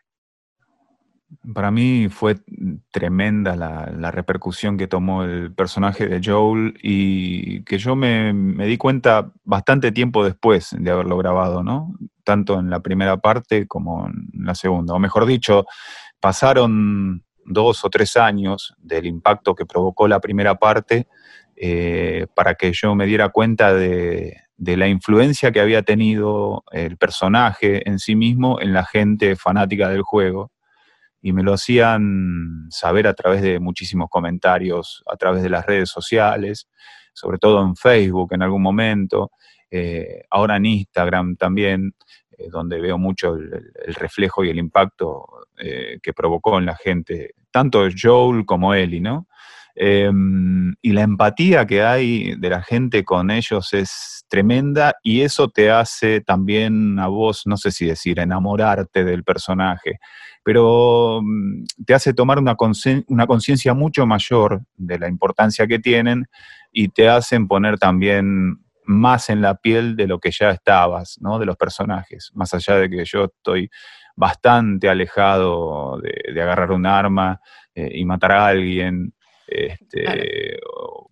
bueno, hacer todas las cosas que en ese panorama tan sombrío que viven los personajes realiza Joel y también las tragedias que le, le tocó pasar, ¿no es cierto? Bueno, sabes que hablamos con eh, Santa Olaya y él también destacaba la relación que tienen los fanáticos del juego con, con, la historia y con los personajes y cómo eso también lo acercó todavía más a él con la, con la obra, como que es una relación que va más allá de simplemente juego un videojuego. Es que yo lo veo, eh, cada día que pasa me siento más involucrado y más identificado con Joel. Es raro, ¿no? Porque cada vez pasa más tiempo eh, del momento en que terminamos de grabarlo y cada vez me siento más cerca. Cuanto más pasa ese tiempo, más cerca claro. me siento y eso es por, por la empatía que tiene la gente con, con el personaje y te lleva, te arrastra. Y si vamos eh, bien para atrás al comienzo, vos tenés un currículum enorme que si cuando entren, eh, lo, los que estén escuchando esto, que no te conozcan, entran, te googlean y de golpe aparece una cantidad de personajes súper populares eh, de, de, de, todos lados, de series animadas, series, películas, demás. ¿Qué, mm, ¿Cómo llegó of Us eh, a vos? ¿En qué momento te agarró? ¿Cómo decidiste formar parte? Sí, yo te digo que no teníamos noción ni idea del impacto que iba a tener y de la magnitud que iba a tener este juego. Aparte, tenemos que decir que se trataban de los albores de la grabación de doblaje de videojuegos en la Argentina, eh, que es una, una beta de nuestro trabajo que se abrió muchísimo en estos años y que a mí me da la sensación de que The Last of Us fue un, un, un toque muy importante para que se vea que se podían doblar bien los videojuegos en la Argentina, que podía ser creíble el trabajo de, los actores de doblaje argentinos eh, y que muy dignamente podíamos llevar adelante estos productos más allá de, de la meca mexicana de, de, este tema de los videojuegos y de, del resto del doblaje.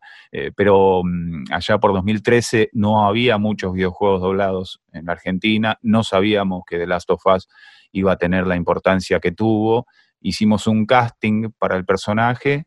Eh, por suerte fui elegido para interpretarlo y bueno, ahí comenzaron sesiones. En la primera parte del juego, te diría maratónicas de grabación, porque eran sesiones, ponele que de cuatro horas, eh, tres veces por semana, y que se extendieron a lo largo de varios meses. Yo creo que tardamos unos cinco o seis meses en grabar la participación de Joel con tres sesiones de cuatro o cinco horas semanales. Es un montón, suena Sí. muchísimo, bueno, pero también considerando la longitud que tienen eh, los juegos eh, y la cantidad de material que hay que grabar, tiene, tiene sentido. Me interesa mucho um, en cuanto a la técnica, ¿no? La parte eh, profesional uh, de, de- la actuación. ¿Cómo fue para vos la, la- la experiencia de interpretar un personaje en un videojuego estando más acostumbrado a trabajar en series y películas? ¿Hubo que recalibrar mucho o una vez que entraste eh, te acostumbraste y es eh, más o menos lo mismo para vos como actor? Yo creo que una vez que le tomás la mano, eh, te ensamblás y podés hacerlo bien, pero es eh, totalmente opuesto al trabajo que realizamos eh, diariamente en nuestro trabajo de doblajistas en series, en películas, en documentales, en, eh, en dibujos animados. Cambia muchísimo porque nosotros siempre tenemos la oportunidad de ver la imagen de lo que estamos doblando frente a nosotros.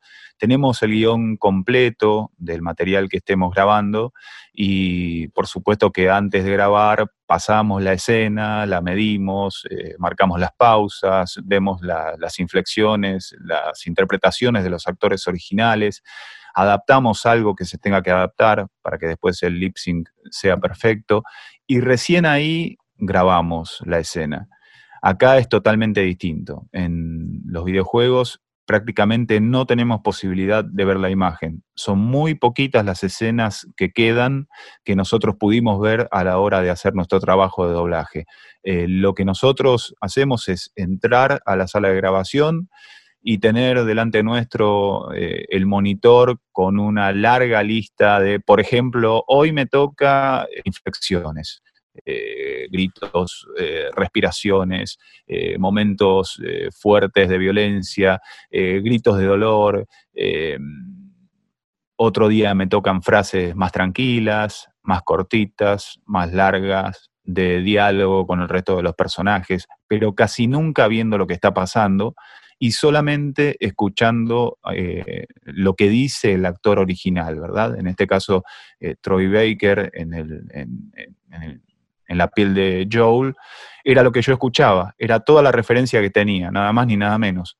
Lo hacía de manera excelente él y yo trataba de pegarme lo más posible a eso, porque yo siempre digo que los doblajistas no podemos inventar, tenemos que acercarnos lo más posible a lo que escuchamos del original y ser lo más creíbles posible. Así que la referencia era lo que decía Troy Baker, eh, yo tratar de decodificarlo y hacerlo eh, lo más parecido posible. Después viendo el resultado, por suerte creo que salió bastante bien. Y el, hablando de, de la historia y las decisiones que fueron tomando Joel y, y Ellie, el final de la primera parte de Last of Us todavía se está discutiendo, todavía se está debatiendo por, por la cuestión, obvio, de la complejidad moral y, y- y obviamente lo- la repercusión que tiene la decisión de él en la vida de ella. Y dejó discutiendo a todo el mundo hasta ahora, después de, de años. ¿A vos qué te generó personalmente? ¿Cómo, cómo la pensaste? ¿Cómo viste eh, esa decisión que él toma? Bueno, mm, muchos se quejarán de que Joel no le dio la mano a la humanidad para poder Sí. salvarla a través de Ellie. Y yo podría decir tranquilamente que Ellie sí le, perdón, que Joel sí le dio una mano a la humanidad, que salvó a la humanidad. Porque la humanidad de Joel, para mí, es Ellie. Eh, lo más importante que tiene Joel es Ellie. Y creo que le importaba un comino el resto de las cosas. Más allá de lo que le, le pudiera pasar al resto de la humanidad, para él lo realmente importante era lo que le pasaba a Ellie y lo que podía pasarle. Y por eso eh, vendió muy cara eh, esa derrota eh, y defendió con uñas siguientes lo que él tenía como más valioso en ese momento. Y más con- después, sí, perdón. No, eh, acá con Luciano creo que estamos de acuerdo en que pensamos que lo que más le pesa a él es haberle mentido a ella Mm. que haberle negado supuestamente a la humanidad la chance de una potencial cura eh, a, a costa de la vida de ella. Nos da la sensación... Somos Team Joel y Team Adrián. Sí, sí, sí, sí, sí, de que lo que le pesa es haberle mentido a ella.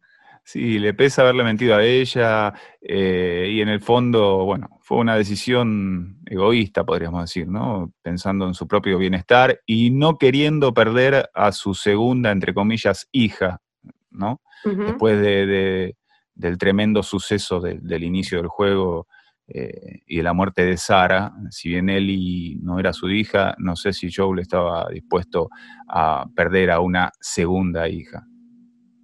No sé si es claro lo que acabo de decir. Clarísimo, clarísimo, totalmente. Absolutamente. Em, me imagino que cuando te llega la propuesta de hacer la segunda parte de The Last of Us, eh, decís, bueno, ahí vamos de nuevo, seis meses grabando, el juego ahora dura el doble, 30 horas, y de golpe tu personaje muere en la primera hora. Básicamente, en que... si, bien después vuelve a aparecer, ¿no? Pero ¿en qué momento te enteraste del destino de Joel y, ¿Y qué te pasó en ese momento? Bueno, es eh, bastante, no sé si decir tragicómico decir que me enteré hace muy poquito tiempo. Claro, porque ustedes no, ve, no, no, no ven todo y de lo que pasa después de la escena que tienen que grabar, ¿o no? Exacto, exacto. Como decías, claro. Eh, tuve la, posibilidad de ver la, escena de la muerte de Joel eh, después de que el juego viera la luz y mm, también me quedé impactado del, laburo que había hecho. La verdad, hay muchas veces que miro cosas que yo doblo y que no me gustan. Y que digo, no, esto podría haberlo hecho de tal o cual forma, podría haberle dado tal o cual matiz. En esta situación tan, nada más ni nada menos que la muerte de Joel, eh, algo tan fuerte para la historia de, Last of Us, eh, estoy muy conforme con el resultado, a pesar de no haber sabido en el momento que estaba grabando la muerte de Joel, porque todas esas quejas de dolor eh, tremendo que después se, transmiten en, los gestos y en la cara de, Joel viendo la escena, por suerte las pude lograr, sin haber visto cómo era ese tormento que él estaba pasando, porque no teníamos imágenes de esas situaciones. Eh, de todos modos, gracias a, la voz original, a poder haberme pegado al registro de Troy Baker, me dio la posibilidad de hacerlo de la mejor manera posible. Y cuando lo vi traducido en la escena, realmente quedé muy conforme, a pesar, repito, de no haber sabido en ese momento que estaba grabando la muerte de Joel. Y bueno, a partir de ahora y después de haber visto la escena, eh, les juro que no voy a jugar nunca al golf.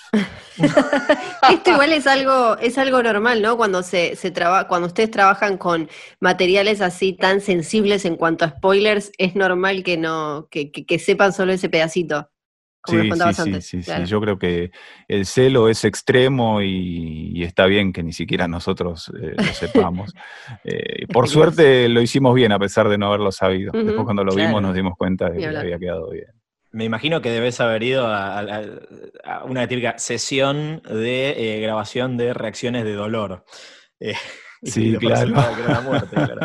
Em, eh, Perdóname, que te, Quería, te quería agregar algo más. Me habías dicho em, que había pasado en cuanto a la posibilidad de grabar la segunda parte. Y quería decirte que fue tremenda la expectativa de la gente y la expectativa se iba transmitiendo hacia mi persona y yo también me iba poniendo ansioso me preguntaban muchos, ¿va a haber segunda parte? Yo primero no sabía, después sí lo sabía, y después me preguntaban, ¿vas a hacer la voz en la segunda parte?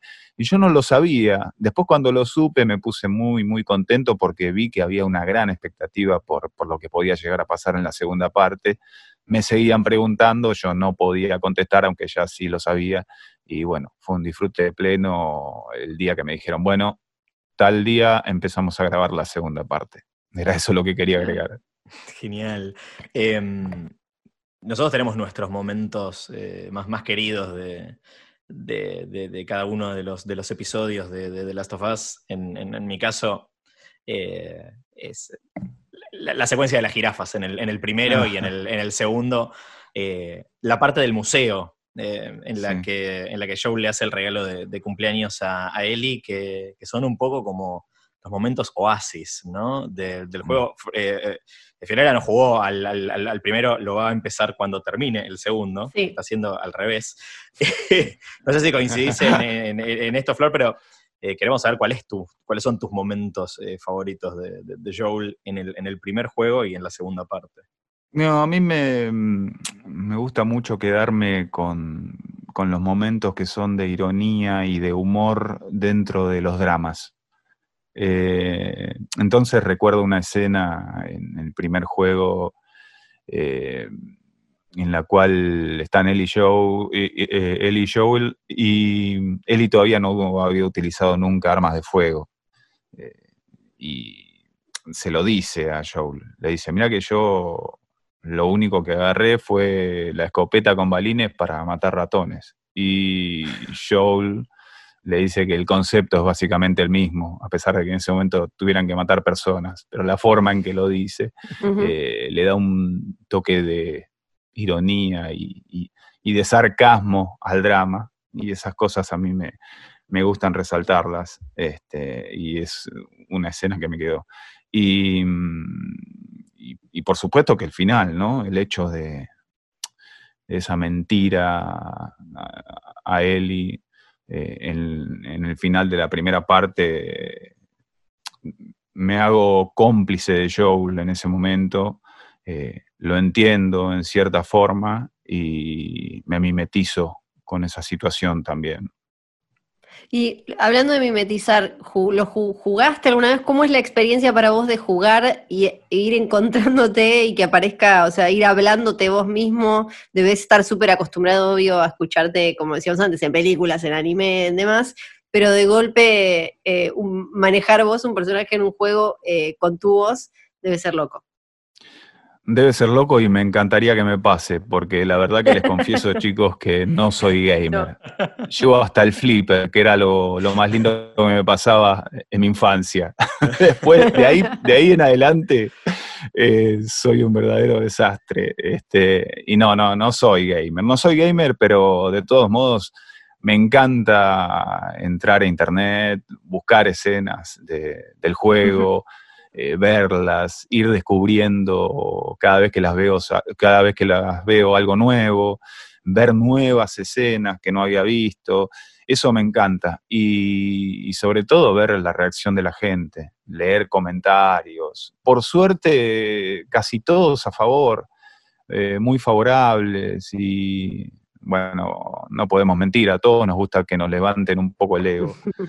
Así Claro. que me da mucho placer ver eh, las escenas, descubrirme en cada una de ellas y, y leer los comentarios de la gente y recibir mensajes. Es realmente muy lindo para el espíritu.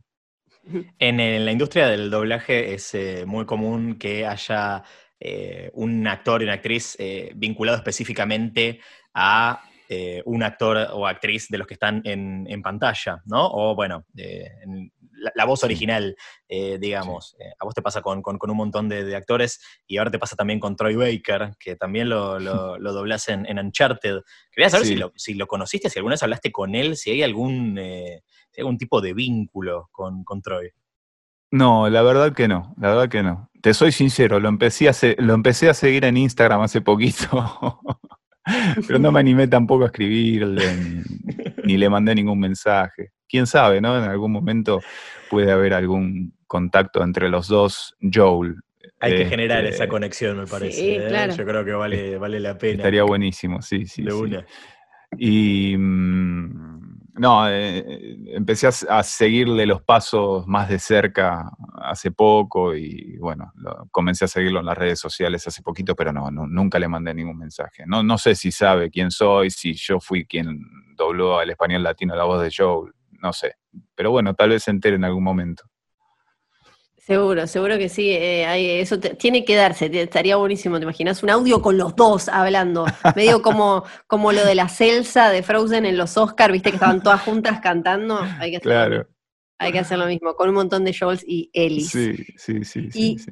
Y ahora en esta situación tan particular en la que nos tiene el mundo, guardados en casa, están, ustedes, los actores de doblaje, están, están trabajando, se las rebuscan para con sus micrófonos y no sé, adentro de un placar con colchones, ¿siguen grabando remotamente? Todo eso que vos dijiste. Em, Perfecto. Para nosotros la pandemia fue un antes y un después en la profesión, me parece a mí. Había varios actores de doblaje que ya tenían su equipamiento para grabar en casa. No estoy incluido en ese grupo. Eh, nunca fui bueno para lo tecnológico. Entonces hasta me daba miedo comprarme un micrófono o me daba miedo bajarme un software para utilizarlo, pues no sabía hacerlo. Y mm, desde hace bastante tiempo que venía rondándome en la cabeza el hecho de instruirme un poco en ese sentido, eh, ayornarme, ponerme las pilas para, interiorizarme más y poder grabar desde casa. Y la pandemia fue algo que me obligó a hacerlo, quisiera o no quisiera. Y por suerte eh, pude este, hacerme de un buen micrófono.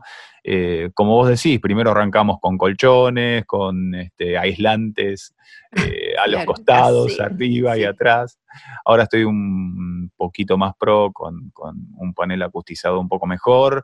Eh, ya muchísimo más canchero con el tema de, de la autograbación y estamos grabando un volumen muy, muy fuerte de material. Eh, en estos últimos dos meses y medio no, he tenido tregua. Todos los mm. días tengo cosas para grabar y estoy dejando los domingos, digamos, como un día libre, porque si no también grabaría, también tendría material para grabar. Este, eh, lo hacemos de manera remota, con un director eh, en su casa, nosotros en la nuestra.